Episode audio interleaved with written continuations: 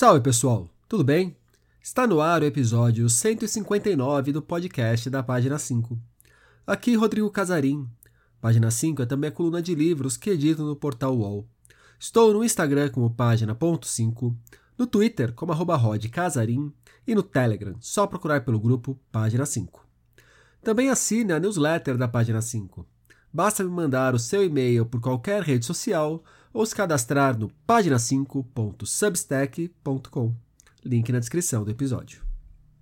Outro dia, perguntei nas redes quais eram os animais mais marcantes da literatura. Como era de se esperar, muita gente respondeu baleia. A cachorrinha de Vidas Secas, de Graciliano Ramos, também seria a minha resposta. Outros lembraram do cachalote Moby Dick, do cachorro Quincas Borba, da galinha de Clarice Lispector, de bois de Drummond e de Guimarães Rosa. É sobre esses animais que habitam grandes livros que Maria Esther Maciel se debruça há mais de década. Escritora e pesquisadora, em 2008 ela publicou O Animal Escrito, um olhar sobre a zooliteratura contemporânea.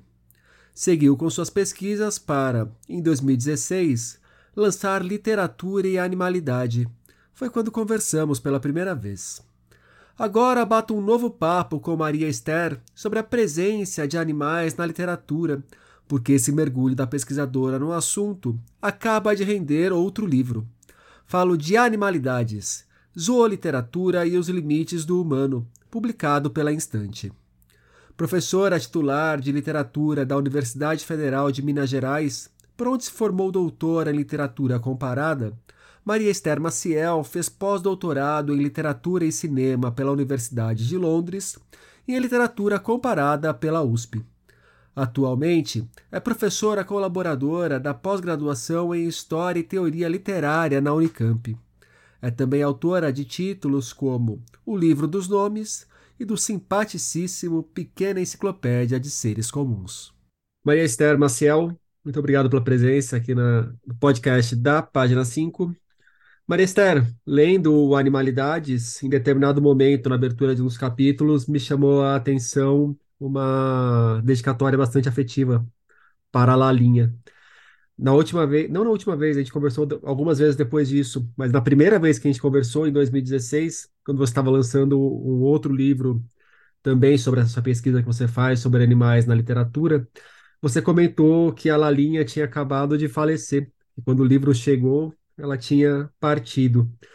É, por aquela sua história que você me contou em 2016, por encontrar a Lalinha de novo aqui nesse novo livro, livro que você está lançando pela Instante, me faz pensar que toda a sua linha de pesquisa na literatura, que você toca na academia, ela tem um interesse antes afetivo em relação aos animais, ou estou errado?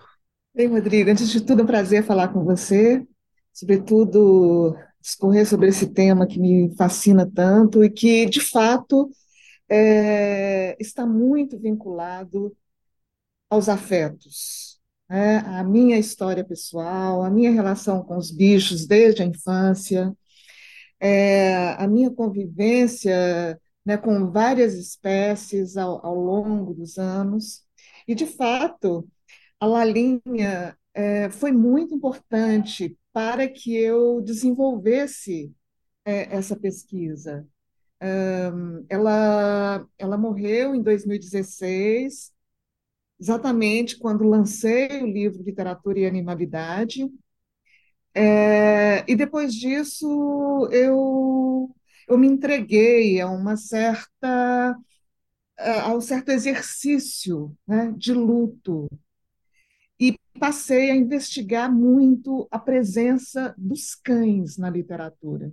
Porque essa minha pesquisa é, vem desde 2008, quando eu lancei um livrinho, assim, um, um, ensaio em forma de um pequeno ensaio em forma de livro que foi é, Animais Escritos. É, é depois, é, essa, essa pesquisa se estendeu né, e se desdobrou em vários tópicos. Ela teve um apoio do CNPq, tem um apoio do CNPq, e, e quando né, a, a, Lalinha morreu e, e eu finalizei uma das fases da pesquisa, eu tinha que hum, é, é, criar uma nova, né, uma nova vertente de investigação, eu resolvi fazer essa, esse projeto de investigar os animais, os caninos, né, na literatura, em homenagem a ela. E o que que te levou a escrever aquele ensaio inicial? Você estava pensando em algum tema para se dedicar e falou, pô, vou escrever um ensaio sobre animais na literatura? Foi alguma coisa mais profunda? Foi um grande encontro? Pois é, é, é, eu sempre quis fazer algo sobre os animais. Eu- na infância eu vivi em fazenda, né? é, tive um contato muito próximo com os animais rurais. É, eu tive um, um porquinho, um porco mesmo de estimação, e então, e muitos cães, muitos gatos, papagaios. Ahn, então, isso, isso sempre, os animais sempre povoaram a minha vida, né? E eu estava esperando um momento na minha vida acadêmica para poder me dedicar a esse tema na literatura. E ele surgiu ah, a partir de uma outra pesquisa que eu fiz ah, sobre é, é, enciclopistas, enciclopédias, verbetes e tal, na, na, na, literatura e nas artes, né? em especial no cinema, de Greenaway.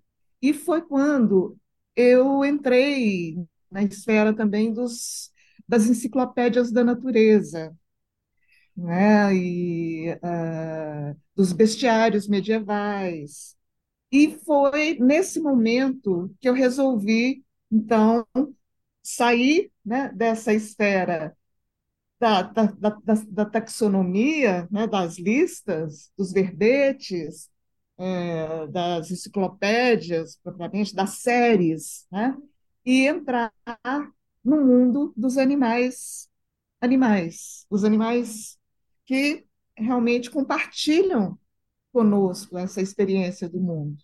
Mas você sai, mergulha nesse mundo e depois volta para as enciclopédias. Tem questão aí de um, dois anos, você lançou a pequena enciclopédia dos seres comuns. E até ia te perguntar mais adiante o quanto que a linha de pesquisa acaba influenciando o seu trabalho na hora que você vai fazer alguma coisa com uma pegada mais poética, quase perto do, do ensaístico mesmo. Sim, é... esse entrelaçamento, né, do meu trabalho de pesquisa com o meu trabalho criativo sempre existiu. Assim, desde que eu entrei né, no mundo das letras, é, eu, eu, busquei articular é, a, a, criação e reflexão. E esses trabalhos né, anteriores, essas pesquisas anteriores, elas ainda reverberam, elas estão, porque são temas que me fascinam, né, que é, sobre os quais eu me debrucei durante muito tempo. Eu sempre realmente, eu sempre tive né, um, um grande é, fascínio pelas enciclopédias, pelos dicionários, pelas listas, isso desde, desde muito cedo. E, e aí eu busco misturar tudo, né? quer dizer, essas experiências, a poesia, eu estudei muito poesia né, no primeiro momento da minha uh, trajetória acadêmica, Otávio Paz, uh, foi um, um, dos grandes nomes da, da, da, minha pesquisa, depois Borges, né? Então foi tudo muito, está tudo muito articulado para mim.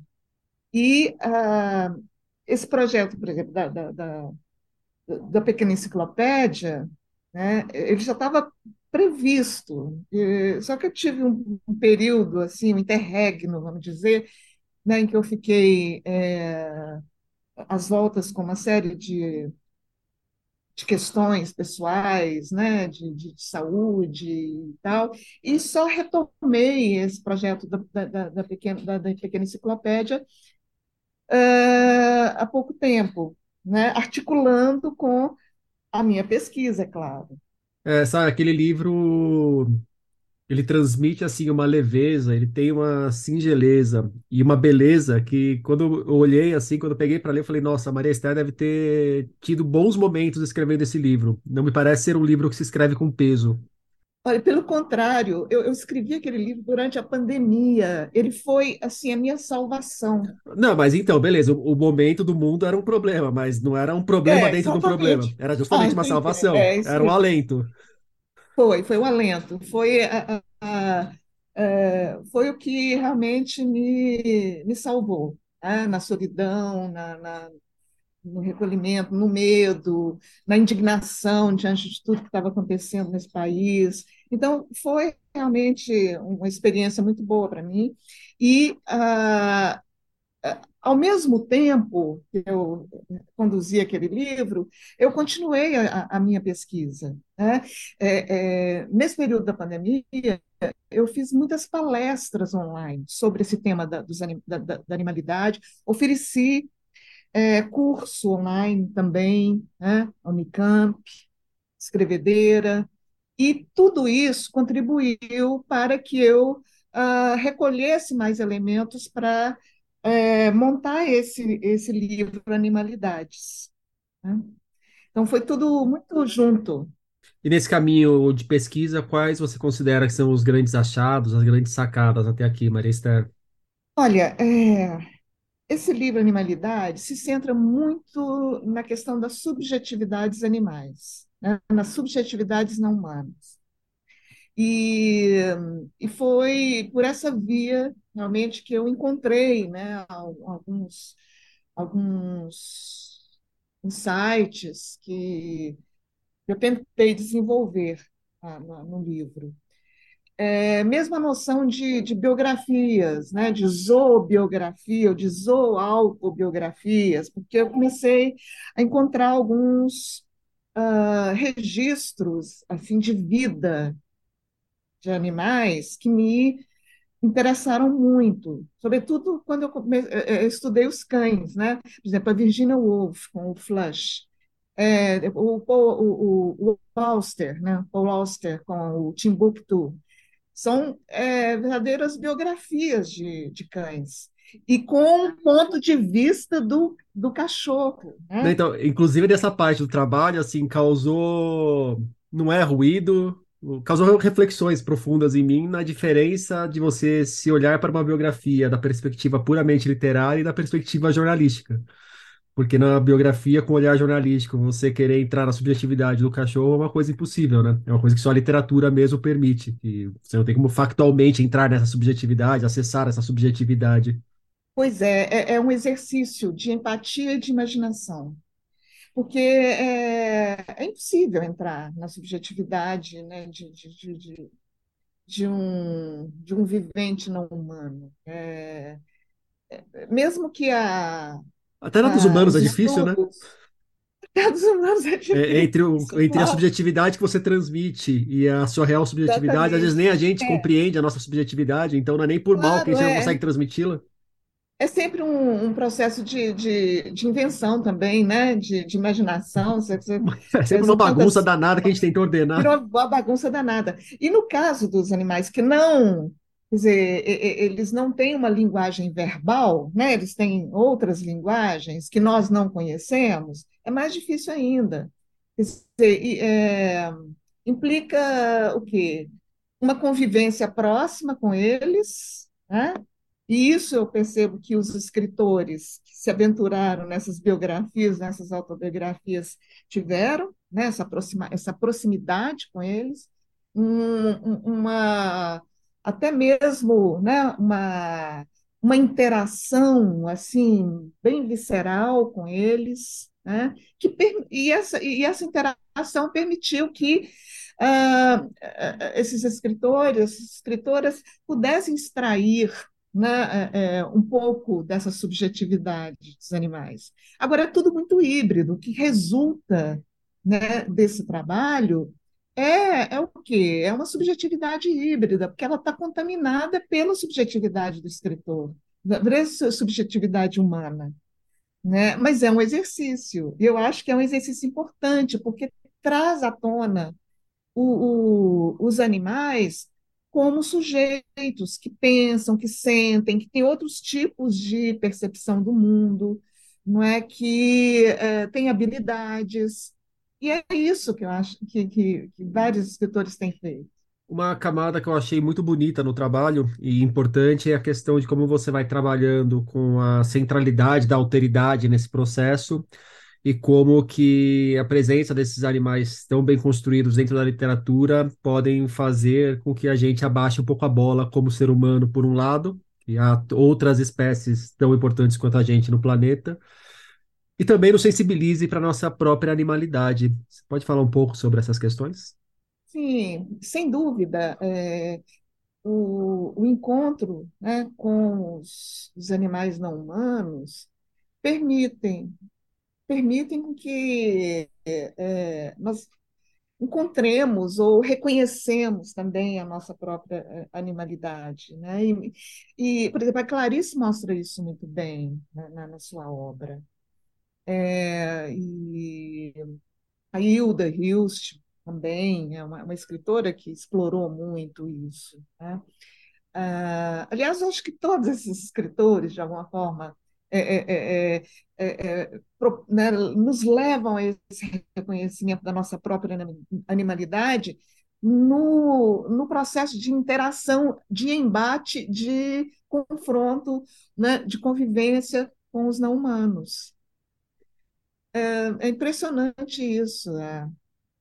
Então, eu acho que baixa a bola, sim, né, também, do, do, do, do né, do, do, humano, quer dizer, até começa o livro né, percorrendo os vários, as várias, vários sentidos né, que, atribuídos à palavra animal a, a, em relação ao humano ao longo dos tempos, e até para mostrar essa arrogância, né, essa, essa soberania do humano em relação às demais espécies e como a literatura e esse movimento, acho que é, é bem está tá muito presente hoje, né, na, na, na, nossa vida, de reconhecer que a, o, os humanos não são realmente os donos do, do, do universo, os donos do planeta, né? É, desde a época de escola sempre me incomodou muito aquele papo de o ser humano é o único animal racional. Eu pensava, pô, o ser é. humano é o único animal racional, mas segundo ele mesmo, né? É um pouco enviesado esse olhar que. Exatamente, ele se atribui essa. Ele define o que é a razão, se atribui isso e acredita. Pô, fica e fácil assim. Nisso. E, e se vale disso para é, criar uma hierarquia tá, das espécies e para é, e para ter um, um, se arrogar um direito de explorar esses, esses outros né, considerados inferiores, considerados irracionais. E eu acho que é, existem vários tipos de racionalidade. O próprio Montaigne, lá né, no é, século XVI, já, já, já afirmava isso. Né? Existem várias racionalidades é, só que a humana né, se impôs como a racionalidade. No livro você passa por autores como você já citou a Hilda Hilst, a Clarice, tem também Machado de Assis, Drummond, Graciliano, é, tem o Argos, né, o cão da Odisseia, claro. São grandes autores retratando animais. É, daí eu te pergunto, o que, que é um animal que é literariamente bem trabalhado? Que não é só colocar o bichinho no livro que já está tudo bem, que já é bom, né?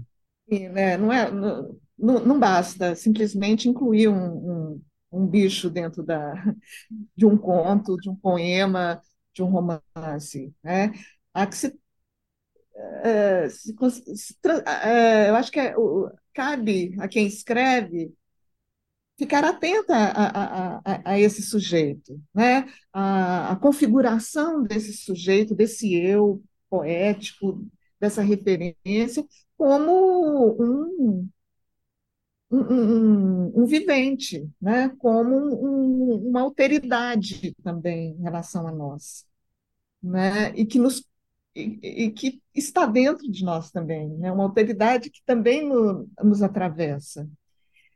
É, então, eu percebo que Uh, sobretudo né, a partir de Machado de Assis, tanto que ele, para mim, né, na literatura brasileira é a grande referência, como Kafka é na, na, na literatura é, europeia, vamos dizer assim, universal. É, é, eu explorei isso no Literatura e Animalidade, eu evitei né, é, repetir muitos os escritores né, trabalhados no Literatura Animalidade uh, no, nesse atual livro. É, tanto que o Coates tem um capítulo inteiro no, no, no, livro anterior, mas aqui ele aparece como é, referência, né, é, citação, é, epígrafe e tal, exatamente porque eu já trabalhei. Mas, e, e, também me detive em alguns escritores contemporâneos, né, porque esses prepararam terreno, esses, esses que você já mencionou, que nós já mencionamos aqui, eles prepararam o terreno para que hoje é, essa, esse universo Zou, né, não apenas Zou, né, os não humanos em geral, as plantas, as pedras, as águas, pudessem entrar na literatura de outra forma. E, eu, e isso eu exploro no último capítulo do livro, que já é uma passagem né, para um novo projeto de pesquisa.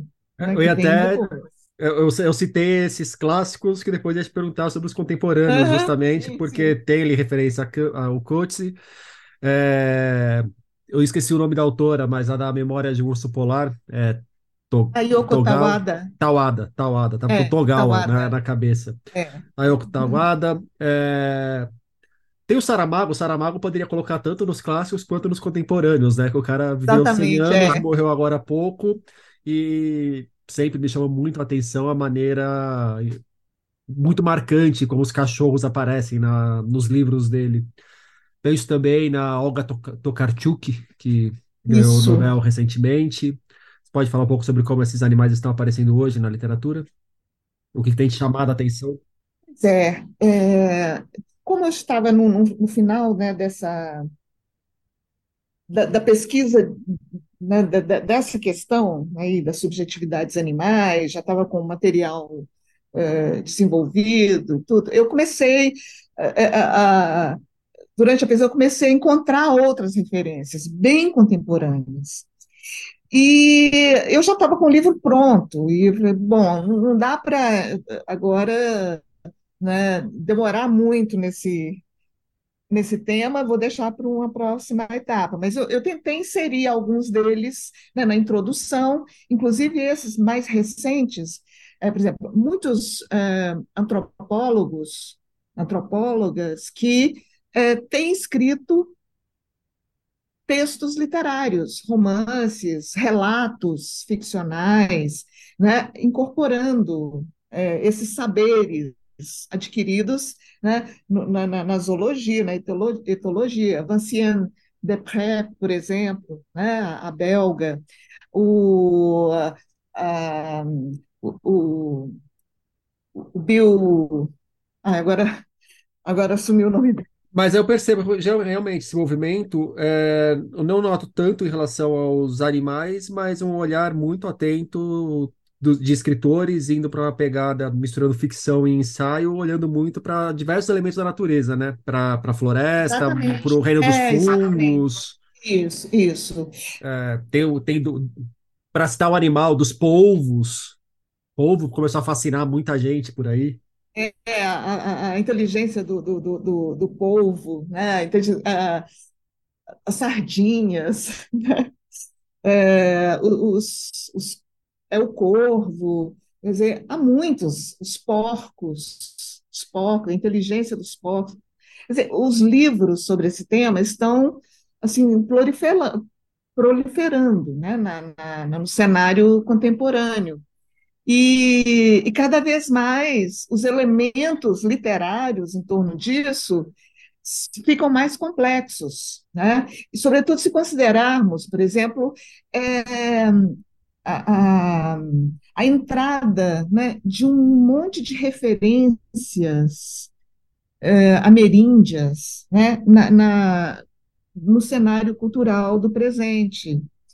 E eu percebo, eu tenho agora coletado assim, muitos textos indígenas sobre animais e de escritores contemporâneos que se valeram desse referencial ameríndio para criar suas ficções, seus poemas. Então, é, é, é, essa será a nova, a, a, a, nova fase do meu trabalho. Né? Quer dizer, é uma, algo mais amplo, são as poéticas da natureza, em que os animais entram né, com uma força muito grande, é, articulada com outras questões. Então, é, é, realmente é um, é um campo que não tem fim. Eu acho que eu vou continuar trabalhando isso por muito tempo. Não, e assim, trabalha um pouco, pesquisa um pouco, lança um livro, discute e vai para outro, né? Se for esperar esgotar o assunto para lançar um livro só, você não, vai publicar quando tiver não, 80 anos, vai ser um tomo de mil exemplares e sabe-se lá como você vai sobreviver, vai pagar as é. contas. É, é. Aí, Tem essa parte importante, né?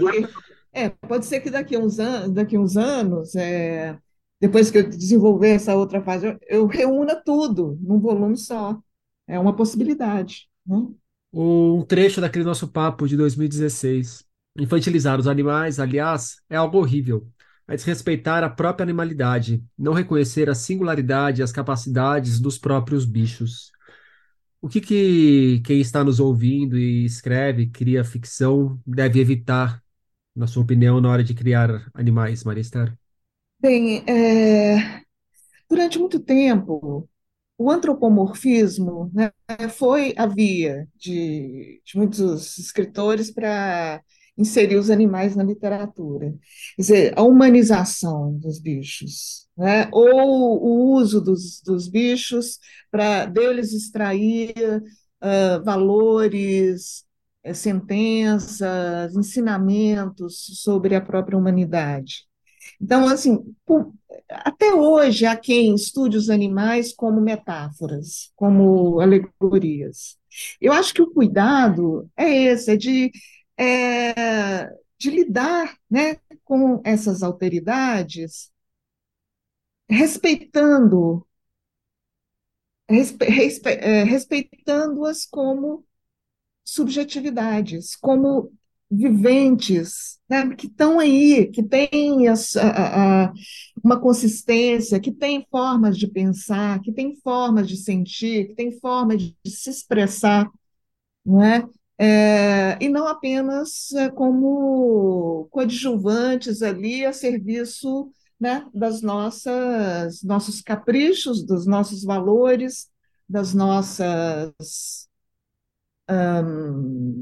dos nossos projetos. Eu acho que é por aí mesmo, né? Tentar tentar entrar nesse, nessa esfera né, da, mesmo que seja pela empatia, pela imaginação, entrar nessa esfera íntima dessas autoridades, não é? Respeitá-los como outros, respeitá-los como uh, nossos partícipes aí da, da, história do mundo, né? Convivas. Nós temos é, é, convivas. Nós temos é, uma relação de coexistência, e isso é importante, né? É, ter em mente. E nessa relação de coexistência, uma cachorrinha que coexistiu de forma muito marcante com os seus coexistentes humanos foi a baleia.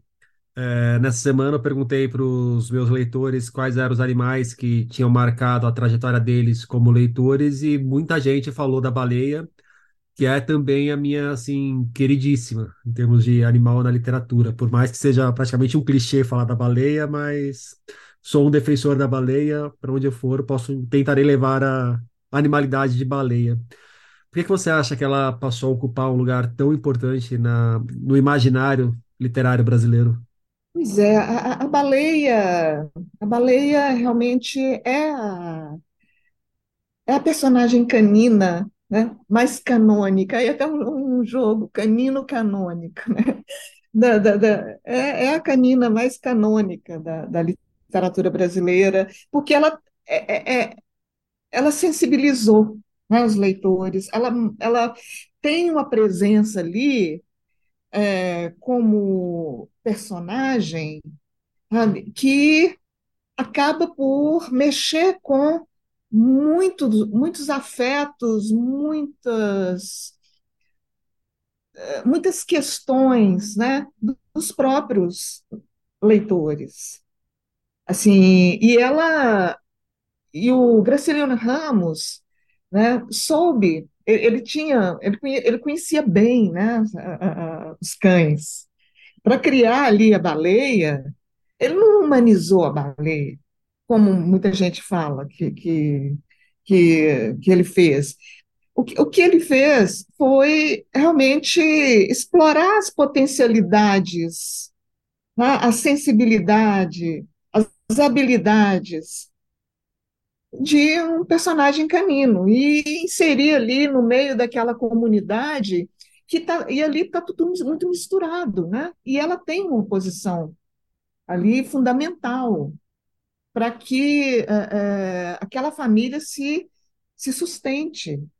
Então, a baleia está lá, mas isso pelo fato de, como cachorro, ela ter essas qualidades. Né? Eu acho que o, o, o, o Graciliano Ramos ficou muito atento a isso. Agora, está tudo contaminado ali também, porque ela ela está numa comunidade híbrida, né? tem humanos, tem papagaio, então ali cada um constitui a sua subjetividade é, nessa convivência. E as subjetividades ali são todas híbridas mesmo, né? São todas atravessadas pelo convívio com outras espécies. E então acho que o, o, o Graciliano Ramos encont, né, encontrou um, um, viés assim de, extremamente importante para o enfoque de animais na literatura é, brasileira. Né? Eu acho que ele foi fundamental.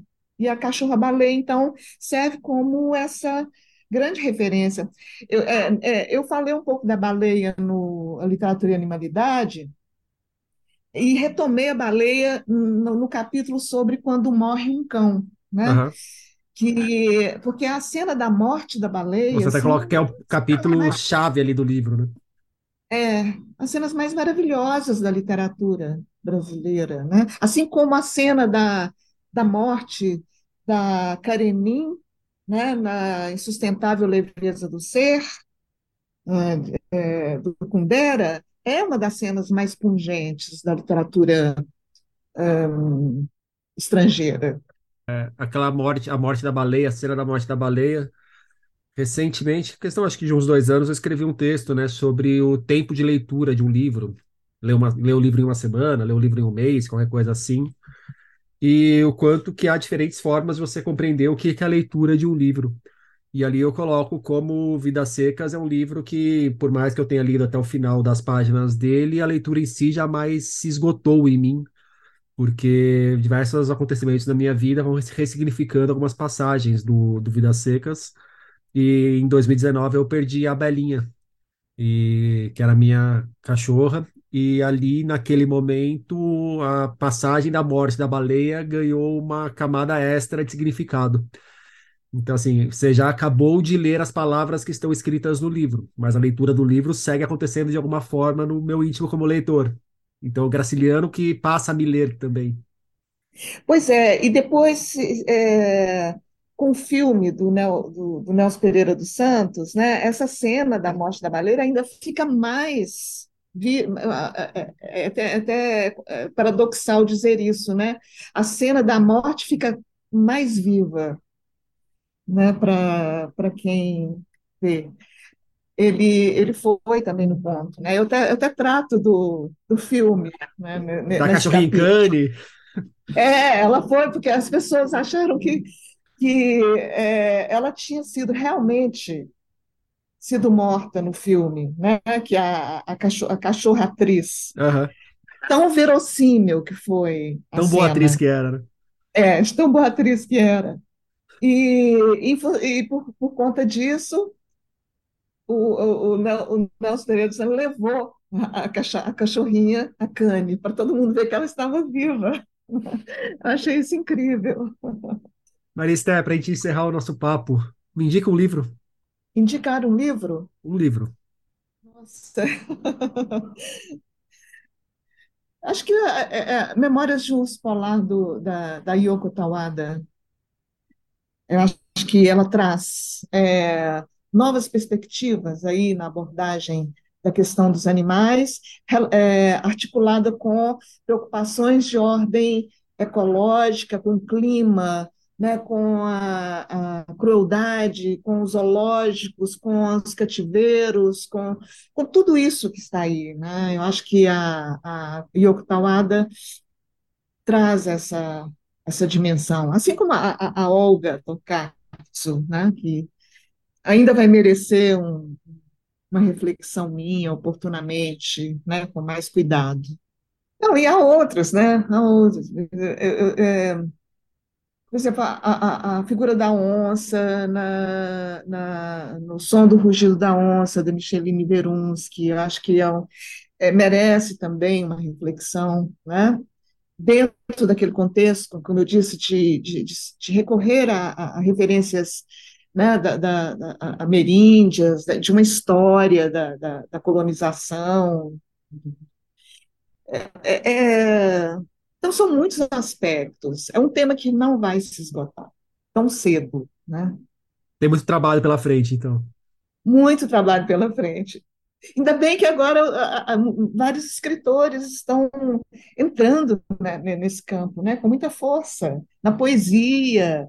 Ana Staregui escreveu aquela dança de eh, cavalos, a Adriana Lisboa, com O Vivo, dizer, são livros de poemas, né, e que trazem sim, elementos assim, muito instigantes, para não mencionar, como eu disse, esse, é, essa emergência né, atrasada, mas é uma emergência da, das, das, literaturas indígenas sobre animais né, na, no Brasil contemporâneo, no mundo contemporâneo, as editoras trazendo essas, esses, esses registros, e eu acho que isso vai mudar muita coisa.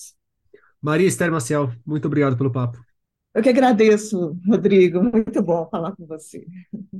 Recordando Animalidades, Zooliteratura e os Limites do Humano, de Maria Esther Maciel, chega aos leitores pela Instante.